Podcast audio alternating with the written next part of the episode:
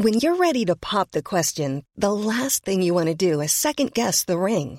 At Bluenile.com, you can design a one-of-a-kind ring with the ease and convenience of shopping online. Choose your diamond and setting. When you find the one, you'll get it delivered right to your door. Go to Bluenile.com and use promo code LISTEN to get $50 off your purchase of $500 or more. That's code LISTEN at Bluenile.com for $50 off your purchase. Bluenile.com code LISTEN.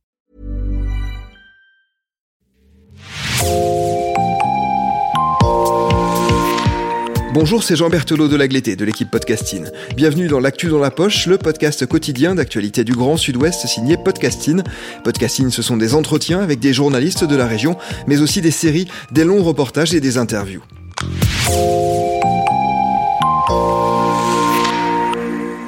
Nous vous invitons pendant huit jours à un voyage dans le passé de la région. À travers une série la plus longue jamais proposée par Podcasting, nous nous intéressons à l'histoire des républicains espagnols en Nouvelle-Aquitaine, à leur arrivée au moment de la guerre civile, à leurs conditions de vie souvent très difficiles, au soutien que la France leur a trop rarement apporté, aux traces qu'ils ont laissées dans la région aussi. Nous voulions rendre hommage à ces femmes et ces hommes qui se sont battus contre le totalitarisme dans leur pays. Cette série s'appelle Aquitaine, soupir d'une Espagne républicaine. Elle est signée Maria Dias Valderrama. Épisode 7, à Bordeaux, balade dans la petite Espagne. Aujourd'hui, je m'apprête à rencontrer Josefa Cornel. Lors de notre dernière interview, où elle m'a raconté comment elle a traversé les Pyrénées dans les bras de son père, elle m'a proposé de visiter ensemble les quartiers où elle a grandi. On s'est donc rendez-vous cours de la Marne, à quelques pas de l'appartement où elle a vécu pendant des mois comme une clandestine. Hola, buenos días. Buenos días, ¿qué ¿Cómo tal? estáis? Euh, bien, Bien. bien, Bien, bien, perfecto. Euh, Muy bien, bien. J'avais envie de vous faire la bise. Ah, mais bien sûr. Vo- vo- Voilà, c'est tellement magnifique d'être avec vous. Ah bah, pareillement pour moi. Mais c'est bien. Moi, euh, ce que j'aimerais bien, Josefa, c'est que vous, vous me montrez un peu votre euh, quartier espagnol. Ici, du coup, c'était. Vous ne euh, connaissez pas trop ici? Je connais, mais aujourd'hui, ça a beaucoup changé. Ah oui, complètement. On va- on va les Complète- commerces, Ah oui, non, mais complètement. Complètement. Là, c'est ce que je disais à mon mari, là, quand je vois tous ces magasins là qui sont ouverts, coiffure africaine, des trucs, ça n'existait pas.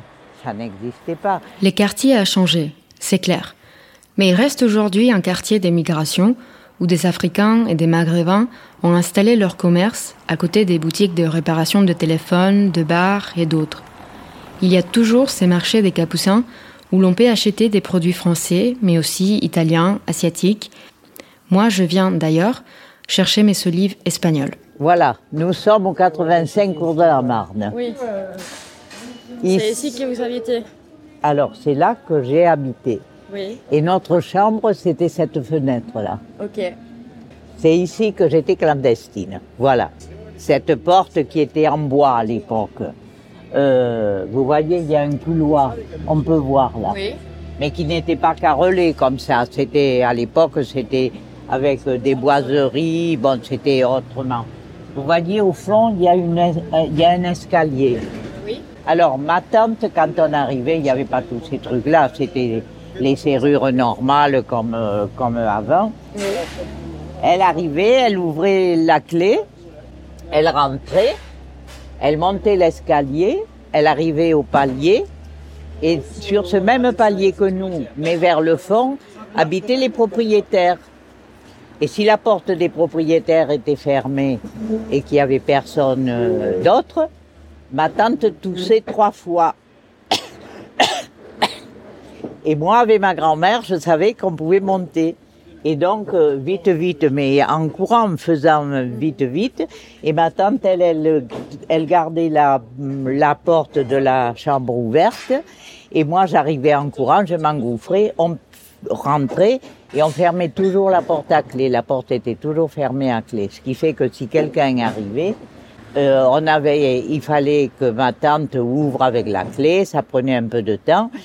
Et je me mettais sous un rideau, dans une, il y avait une penderie avec un rideau, et là je me mettais sous, sous le rideau, et puis j'attendais que la personne qui était venue reparte et que la porte se referme et que je puisse ressortir. Avec Josefa, on arrive cours de l'Isère. J'ai appris, en lisant les livres espagnols en Aquitaine, que cette rue était anciennement connue comme la route de l'Espagne. Maria Santos Sainz, journaliste et professeure de l'Institut de journalisme Bordeaux-Aquitaine, est l'autrice avec François Guillemtot de ses livres. Elle me parle un peu plus de la présence des Espagnols dans ces quartiers populaires. On va donc aux racines de cette ancienne petite Espagne. Eh, C'était la route qui menait vers l'Espagne. Dans le livre des voyages de Théophile Gautier, où il décrit Bordeaux avec des passages que j'ai cités dans mon livre, il raconte comment on entendait la langue de Cervantes à Bordeaux. Il décrit le cours de l'Isère parce que c'était la route qui t'amenait si tu continuais tout droit vers l'Espagne.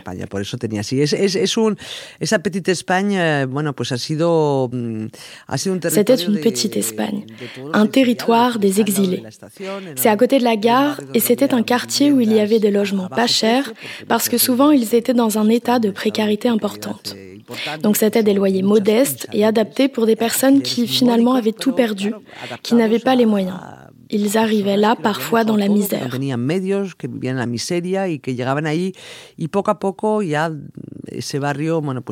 Et petit à petit, c'est devenu un quartier espagnol, dès le début du XXe siècle. Desde, desde principios, desde principios eh, de siglo, porque existía lo que en ese barrio lo que ha sido el. Dans ce quartier existait le Solar espagnol, une vraie institution dans la ville. C'était géré par des jésuites, je crois, en tout cas des religieux catholiques espagnols. Ils aidaient les gens à trouver un emploi, car il y avait comme une sorte de bourse du travail.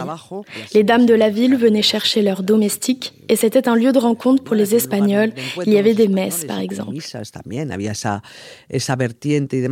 Et ce lieu, qui était situé dans le quartier espagnol, était même inauguré par Alfonso XIII à la fin du XIXe siècle. Alfonso XIII, qui venait souvent à Bordeaux.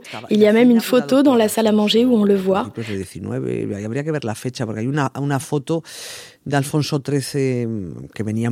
Photo que j'ai d'ailleurs publiée dans le livre d'espagnol à Bordeaux. Donc c'était un quartier avec une certaine tradition où les familles ont pu s'établir grâce à ces petits prix.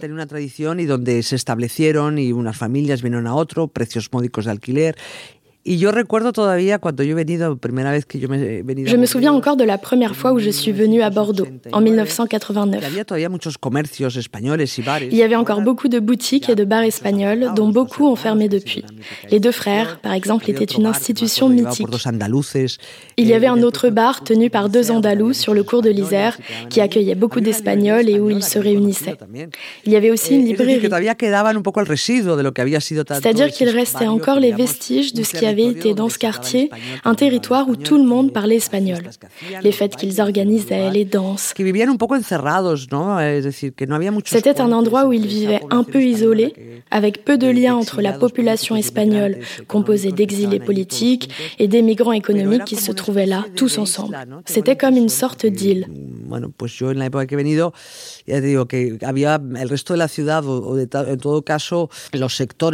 À l'époque où j'étais ici, le reste de la ville, en particulier les secteurs les plus puissants ou les plus riches, comme ceux liés au vin, par exemple.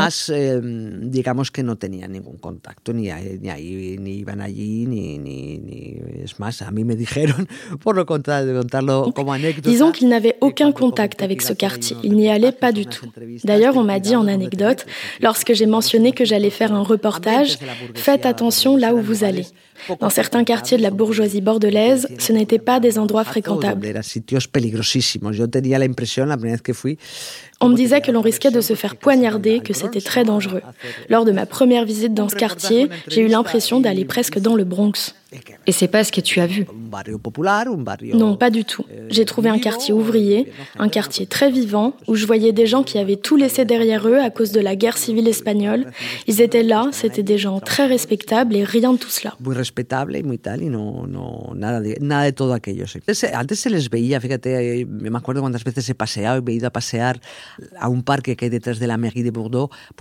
Je me souviens du parc derrière la mairie de Bordeaux.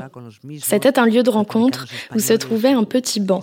J'y rencontrais toujours les mêmes républicains espagnols. Un ou deux étaient anarchistes, un autre avait écrit son livre. J'aimais bien aller les voir, parfois lors de mes promenades solitaires en ville. J'aimais les rencontrer. C'était comme retrouver ses grands-parents. Et pourtant, avec mes grands-parents, on n'était pas du même côté. Mais c'était une manière de me réconcilier avec moi-même, malgré tout. De l'autre bando, ¿no? Pero bueno, es una manera también de reconciliarme, ¿no? A pesar de todo. Les solars espagnols n'existaient plus aujourd'hui tel qu'il était. Mais sa paroisse espagnole résiste toujours au 124 rue du Bordier en tant qu'église catholique espagnole. On fait des messes en espagnol et beaucoup de Bordelais se rappellent avoir vu sur place des processions de la Semaine Sainte ou de baptêmes et mariages entre Espagnols. Au centre de l'ancien quartier espagnol, Josefa me signale des endroits qui n'existaient plus, comme Casa Garcia, qui importait d'un Bordeaux des produits typiquement espagnols. Ici, là, c'était... Euh, On est aux trois cours de lycée. Oui, euh, c'était Casa Garcia. Et Casa Garcia, c'était une épicerie, mais c'était pas du tout comme ça maintenant. C'était, c'était, il y avait la, la, la, la devanture était en pierre et vous aviez une espèce de, truc comme ça un peu qui avançait, mais pas en toile, c'était, c'était construit à l'époque. Et c'était une grande, grande épicerie euh, espagnole, Casa Garcia. Et là, devant, chose qui à Bordeaux, à l'époque, n'était pas courant, ils avaient des barriques avec des olives, ils avaient des sardines, euh, des sardines sèches, vous savez. Je ne sais pas si maintenant ça se fait encore, mais c'était quelque chose qui, euh, qui était en Espagne très courant. Et eux, ils avaient reconstruit une épicerie où les gens du quartier venaient acheter comme s'ils étaient en Espagne.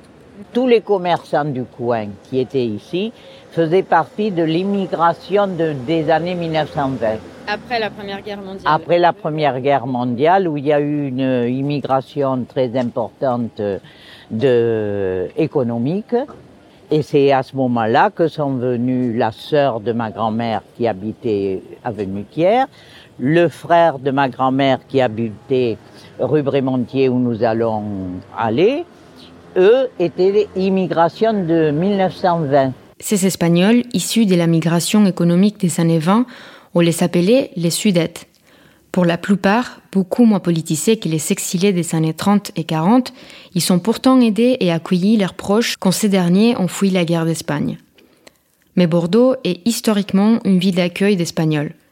Elle a reçu des centaines de juifs séfarades qui ont fui l'Espagne de roi catholique au XVe siècle. Dans les vieux cimetières juifs autour du cours de l'Isère, on trouve nombre de noms de familles provenant de la péninsule ibérique. Plus tard, au XIXe siècle, Bordeaux a reçu de nombreux réfugiés politiques, d'abord los afrancesados, les Espagnols qui avaient d'une certaine façon soutenu les invasions de l'armée de Napoléon, et puis les libérales, les progressistes qui ont fui le retour de l'absolutisme de Fernando VII. Les plus célèbres parmi eux, c'est les peintres Goya, mort à Bordeaux en 1828. Ces derniers groupes, plutôt bourgeois, s'étaient installés dans des quartiers plus aisés, dans les triangles d'or bordelais. On écoute l'hymne de Riego.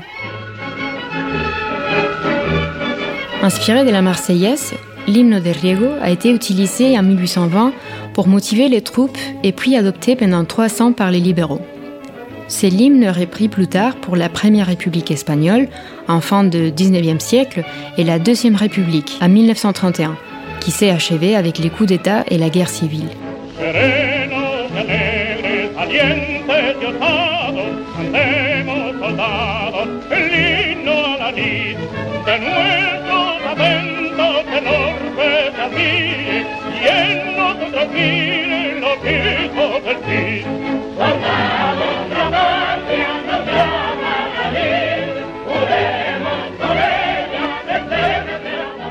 Maria Santos Sainz parle aussi de cet exil espagnol, bourgeois et intellectuel, qui s'installe à Bordeaux au XIXe siècle.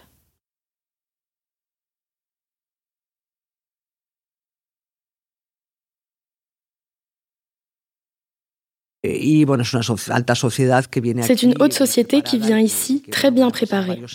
Ils y passent plusieurs années et reviennent. Ils ne s'installent pas. Certains y restent pour toujours, mais la plupart d'entre eux, dès que l'amnistie pour les libéraux est décrétée en 1830, ils retournent en Espagne. C'était le cas de la femme, enfin de la compagne, pour le dire gentiment, la gouvernante, bien que nous sachions que c'était bien plus que ça, Léocadia. Elle était la compagne et l'accompagnatrice de Goya pendant ces dernières années. Elle était déjà une libérale et a été exilée ici en tant que libérale et elle a pu retourner en Espagne en 1830. Cet exil a donc été de courte durée. Ils sont restés ici pendant de nombreuses années. Il ne faut pas oublier qu'à l'époque, il y avait des librairies avec de nombreux livres en espagnol, des journaux, des lieux de rencontre. En d'autres termes, il y avait tout un itinéraire dans la ville, comme le café de Braulio où ils se réunissaient et prenaient un délicieux chocolat chaud avec un peu de cannelle, tout comme nous pouvions le faire à Madrid, à la célèbre chocolaterie San Ginés. Il y avait donc ces lieux de rencontre au sein d'une communauté qui avait ses propres lieux de sociabilité. Ensuite, nous passons à d'autres exils ultérieurs qui nous mènent au XXe siècle. Une première immigration, dans ce cas économique, a eu lieu après la Première Guerre mondiale, car il y avait un besoin de main-d'œuvre. De nombreuses familles sont venues d'Espagne et se sont installées dans la région parce qu'elles avaient trouvé du travail et que les familles espagnoles étaient mieux rémunérées. Il faut savoir qu'à cette époque, pendant presque tout le XXe siècle, l'Espagne était un pays dit en voie de développement jusqu'à il n'y a pas si longtemps, et il y avait de terribles situations de misère. De nombreuses personnes sont venues ici à la recherche d'une vie meilleure. Ceux qui sont arrivés après la Première Guerre mondiale se sont très bien intégrés et ont immédiatement réussi à avoir une vie un peu meilleure ici. Puis survient le grand drame et la grande tragédie de notre pays, à savoir la guerre civile espagnole et toutes ses conséquences en matière d'exil qui ont été très importantes. y con todas sus consecuencias del exilio, que ahí, bueno, pues eso ha sido muy... Ça doit être la prochaine. La rue Brémontier, ça doit être la prochaine. Alors ici, la rue La Fontaine, c'est une rue où vous n'aviez pratiquement que des Espagnols. La rue La Fontaine, c'était quelque chose qui était vraiment, vraiment, là on était en plein quartier espagnol. Je suis surprise de l'énergie de cette dame proche de ses 90 ans. Elle ne semble pas se fatiguer dans notre longue balade. Je sens une certaine insouciance chez elle, le plaisir de retrouver des lieux qui lui ont été chers. Pardon Vous marchez très bien. Oui, pour l'instant encore, oui. Je marche trop vite. Vous marchez plus vite que moi, presque. C'est vrai Ah oui. Ben, Je vais ralentir un peu. voilà. Oh ben c'est génial, il y a du monde. Je vais pouvoir leur dire que j'ai habité là, moi. Voilà, alors c'est ici, c'est cette maison là, le 24 rue Brémontier. Et je. C'est un garage Monsieur, excusez-moi si on s'arrête et qu'on vous regarde et que je et, et que je suis intéressée par votre maison parce que j'ai habité là. C'est vrai? Oui, Ah, j'ai habité là. euh, j'avais 6 ans quand j'avais 6 ans. Donc c'est une maison qui est toujours restée chère à mon cœur. Voilà, vous permettez que je rentre? Alors tout ça c'était pareil, c'était un grand entrepôt. Et ici au fond il y avait un four où mon oncle, le frère de ma grand-mère, faisait cuire des betteraves rouges. Lui, il les faisait cuire, il, allait chez des producteurs, il achetait les betteraves rouges, il les faisait cuire là et il les vendait au marché des Capucins. Et il avait un banc au marché des Capucins où il vendait ses betteraves rouges. Et quand ils sont arrivés d'Espagne, les betteraves rouges cuites, en, en France, ça se mangeait pas tellement. Et lui a développé cette espèce de truc et il a acheté cette maison.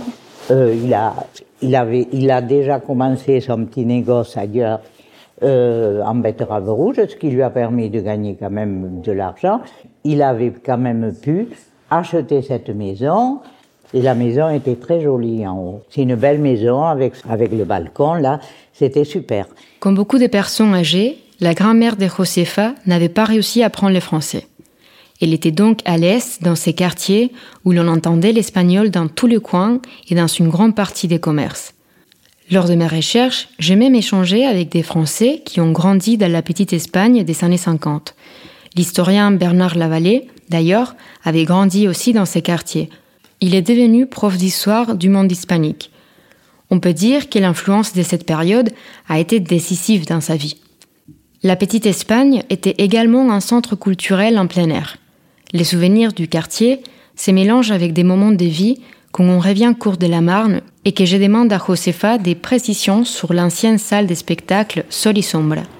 Josefa, euh, j'ai lu qu'il y avait un endroit très connu, Oui. euh, notamment dans les années 50, à la cour de la Marne, qui s'appelait El Sol y Sombra. Où on Ah oui, de ces oui. spectacles et tout. Sol, Sol y Sombra. Alors, euh, Sol y Sombra, euh, c'était par là. Plus près de la place de la Victoire. C'était tout près de la place de la Victoire. Et oui, vous oui. veniez euh, Alors moi, je suis venue voir Carmen Amaya Ah, à Sol y Sombra avec mon frère. Ça a été ma première sortie de jeune fille. Super. Voilà. Vous aviez quel âge oh, j'avais, j'étais jeune, j'avais peut-être euh, 16-17 ans. Oui. Et c'est, c'est un- une, ça m'avait marqué parce que ça avait été un très beau spectacle, euh, très espagnol en plus. Et c'est la première fois où j'ai mis des banilons, De Banilon, qu'est-ce que c'est ça? Las medias des, des las medias. Ah, ok. vous, euh, Euh, oui, euh, je comprends. Oui, oui, oui. La- avec euh, Ça, que, l'on attachait avec euh, des jarretières. Ok. Et, et qu'on attachait comme ça, vous, je, on portait un corset Oui. et sur le corset il y avait et on mettait des des portes jartelles et c'est la première fois où j'ai mis des, des bas Ah. parce que j'étais jeune encore, je vais avoir oui 16 16 ans comme ça et je ne portais que des soquettes ou des chaussettes. Oui. Et là, pour aller quand même au spectacle de Carmen Amaya, euh, j'ai voulu faire un peu euh, la fantaisie et je Oui. me- et j'ai acheté mes premiers banilons. Et alors j'ai trouvé ça très très inconfortable parce que j'ai trouvé qu'on n'était pas à l'aise du tout et j'ai mis très longtemps après à remettre des bas. Donc c'est un souvenir. Il oui, sol, sol y sombra. Ah, bon. Ah mais c'était que, des Espagnols.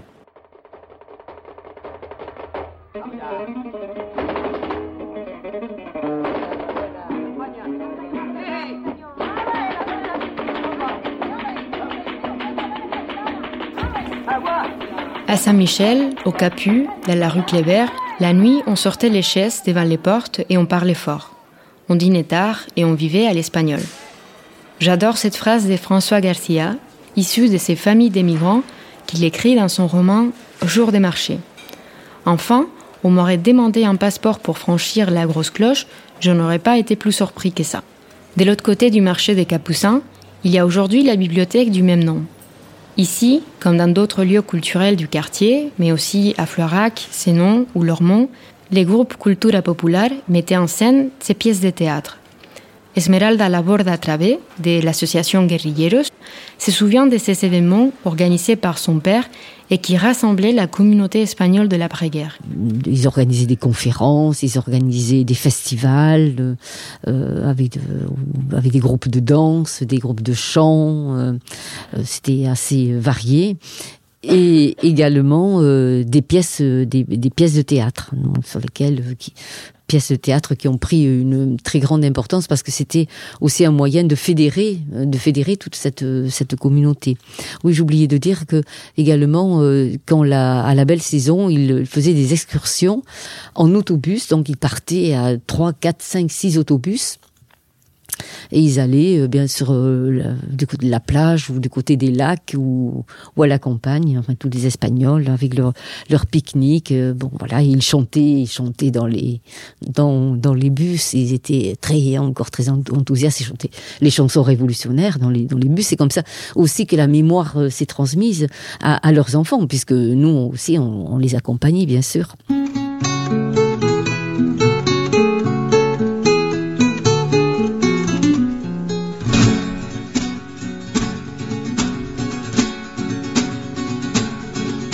La plaza de mi pueblo dijo el jornalero al amor. En la plaza de mi pueblo dijo el jornalero al amor. Nuestros hijos nacerán con el puño levantado. Nuestros hijos nacerán con el puño levantado. Esta tierra que no es mía, esta tierra que es del amor. Esta tierra que no es mía, esta tierra que es del amor. La riego con mi sudor, la trabajo con mis manos. La riego con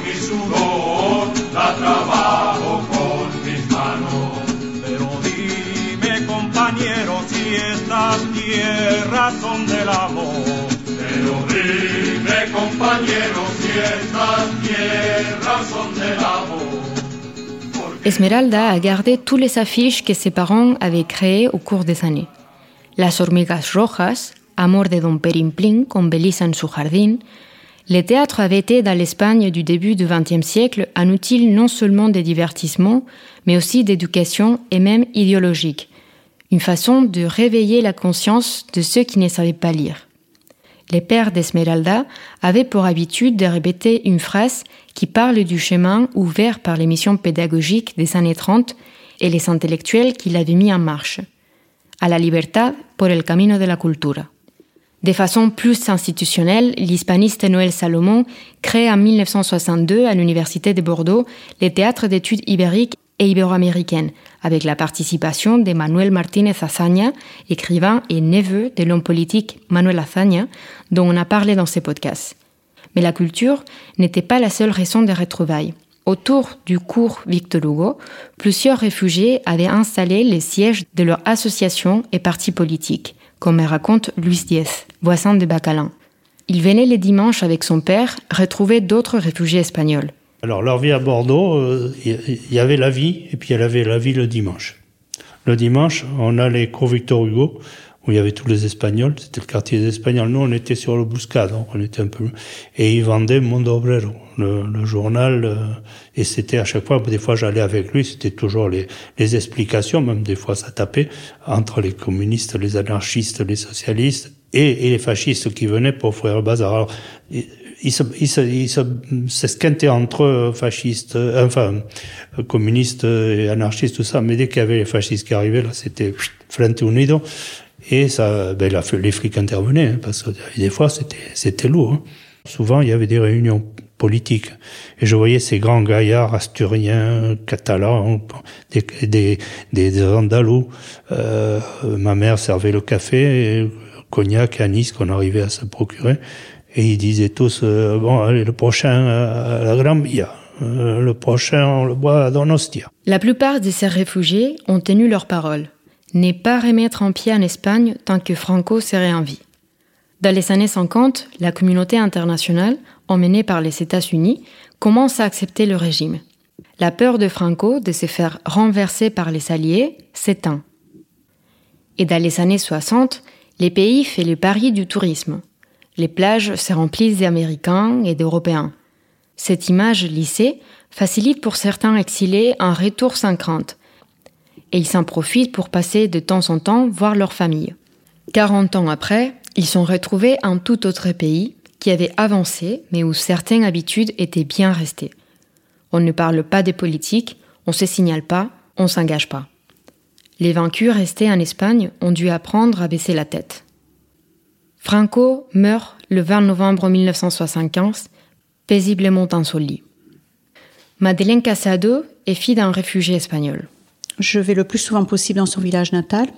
Maintenant, euh, tous les anciens sont partis, ceux qui pouvaient me raconter euh, ce qu'ils avaient vécu dans le village. Euh, et cette famille-là considérait un peu mon père comme chanceux parce que il n'était pas resté sur place. Il n'avait pas vécu tout ça. Et donc, quand il revenait en, en Espagne, ben on, chargeait la voiture de tout ce qu'on pouvait euh, offrir modestement, mais euh, mais offrir quoi. C'est voilà, il le considérait comme un comme un chanceux et mon père se mettait en colère en disant mais pourquoi vous vous réagissez pas, pourquoi vous vous levez pas? Parce que lui, je pense qu'il réalisait pas non plus la chape de plomb qui s'était installée. Euh, sur sur l'Espagne en fait. Hein. À cette époque, souvent, on refusait d'apprendre l'espagnol aux enfants. On cherchait à les protéger et à ce qu'ils s'intègrent a empêché qu'un cours, on les appelle les espangouins ou les espangous, ou qu'on les méprise en tant qu'enfants de rouge, ce qui a été fréquent dans les années 50, dans les contextes de la guerre froide. Il fallait avant tout être exemplaire. Daniel Rossan, fille d'un réfugié espagnol, a été vice-président de la Ligue des droits de l'homme en Gironde aucune conscience d'avoir un père vraiment réfugié, enfin un père d'origine espagnole. J'ai été élevée en petite française. C'est mon père qui a appris le français, qui s'est intégré. Euh, on ne fréquentait pas d'espagnol en dehors de mes, oncles et tantes. Euh, au début, euh, quand j'étais toute petite, ma grand-mère était venue me garder et elle aussitôt a pris des contacts dans Bordeaux. Enfin, en me gardant, elle rencontrait des dames qui étaient d'origine aussi espagnole, etc. Mais après, mon père, non. Euh, il a adopté les amis de ma mère qui étaient français. Euh. À partir d'un certain moment, il a pu recommencer à écrire à, ses oncles, qui étaient restés en Espagne, euh, en Castille. Mais en dehors de ça, rien. Et pour lui, il était évidemment pas question de mettre les pieds en Espagne. Mes parents étaient très très attentifs à notre réussite, à mon frère et à moi. De toute façon, les profs avaient toujours raison, nous, nous avions toujours tort, et il fallait toujours ramener de bons résultats. On n'avait pas intérêt à ramener de mauvais résultats. Il fallait travailler. Et puis finalement, c'est devenu, euh, c'est devenu naturel. Il n'avait plus besoin de nous le dire, mais bon. Mon père enfin la Ligue des droits de l'homme et, mon métier. Euh, mon père m'a donné le goût de l'histoire de la de la prime enfance. Euh, quand j'étais toute petite, il me racontait des épisodes de la guerre de l'histoire d'Espagne. J'ai entendu parler d'Isabelle la catholique, j'ai entendu parler de, Charles Quint. Enfin, tout, euh, il, m'a donné le goût de l'histoire. Il m'a donné le goût de l'histoire, ça c'est certain. Et puis, ben, mon père était un homme qui avait des valeurs, avec beaucoup de conscience. C'était un homme honnête et euh, il m'a inculqué ces valeurs de le respect de l'autre, le respect de la liberté, le respect de la laïcité, l'humanité qu'on doit à l'autre. Et puis aussi, bien entendu, sur, sur un plan plus politique, l'attachement à la démocratie à la République et, il m'a bien parlé de ce que pouvait être une dictature et de ce que cela engendrait, ça c'est sûr. En 1955, on dénombrait 30 000 Espagnols à Bordeaux. Dans les années 60, ils étaient 60 000. Ils ne sont plus que 8 000 aujourd'hui. Où sont passés les autres? Eh bien, ils se sont intégrés. Leurs enfants et petits-enfants sont déjà français. Aujourd'hui, il ne reste pas grand-chose de cette ancienne petite Espagne, à l'exception du maison La Venta, place Saint-Michel. Repris depuis les années 2000 par Luis Velayos, fils d'Espagnol arrivé avec les vagues d'émigration économique des années 60, il tient à diffuser les goûts de la nourriture espagnole et les tapas. Avec Josefa, c'est ici qu'on décide de finir notre balade. On commande un peu de jambon, un peu de queso manchego et boquerones en vinagre.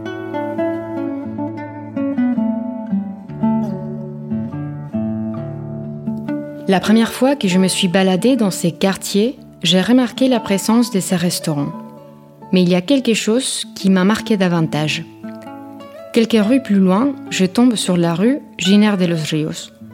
Tiens, mais qu'est-ce qu'il fait là, Giner de los Ríos Giner de los Ríos en espagnol. Il est passé par Bordeaux. Il est né dans ma ville, d'ailleurs, à Ronda, en 1839. Philosophe, pédagogue, écrivain, il a fondé en 1876 l'institution libre d'enseignement. Il a été décisif dans l'intégration en Espagne des idéaux libéraux des Lumières, et en particulier du radicalisme laïque français qui seront en grande partie repris par les intellectuels républicains.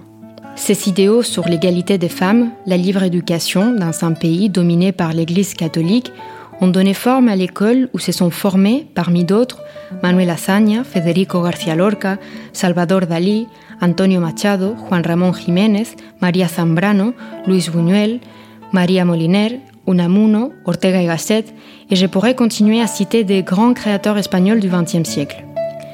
Je suis fière de retrouver son nom à quelques pas de mon appartement. Je me sens d'un coup à ma place dans cette ville qui n'est pas la mienne, mais que, quand beaucoup d'Espagnols avant moi, je chéris et où je tiens à faire, petit à petit, mon chez moi.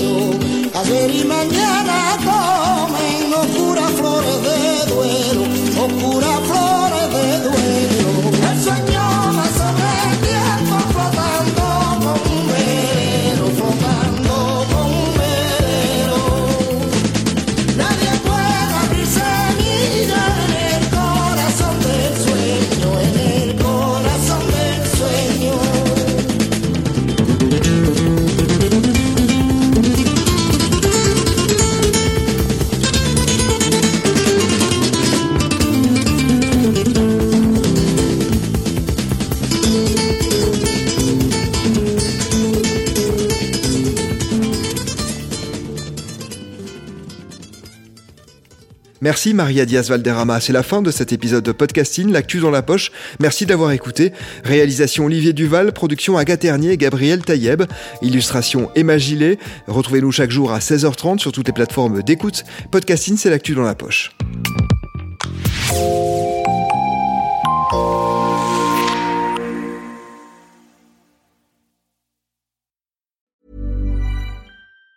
Even on a budget, quality is non-negotiable. That's why Quince is the place to score high-end essentials at 50 to 80% less than similar brands. Get your hands on buttery soft cashmere sweaters from just 60 bucks, Italian leather jackets, and so much more. And the best part about Quince, they exclusively partner with factories committed to safe, ethical, and responsible manufacturing. Elevate your style without the elevated price tag with Quince. Go to quince.com slash upgrade for free shipping and 365-day returns.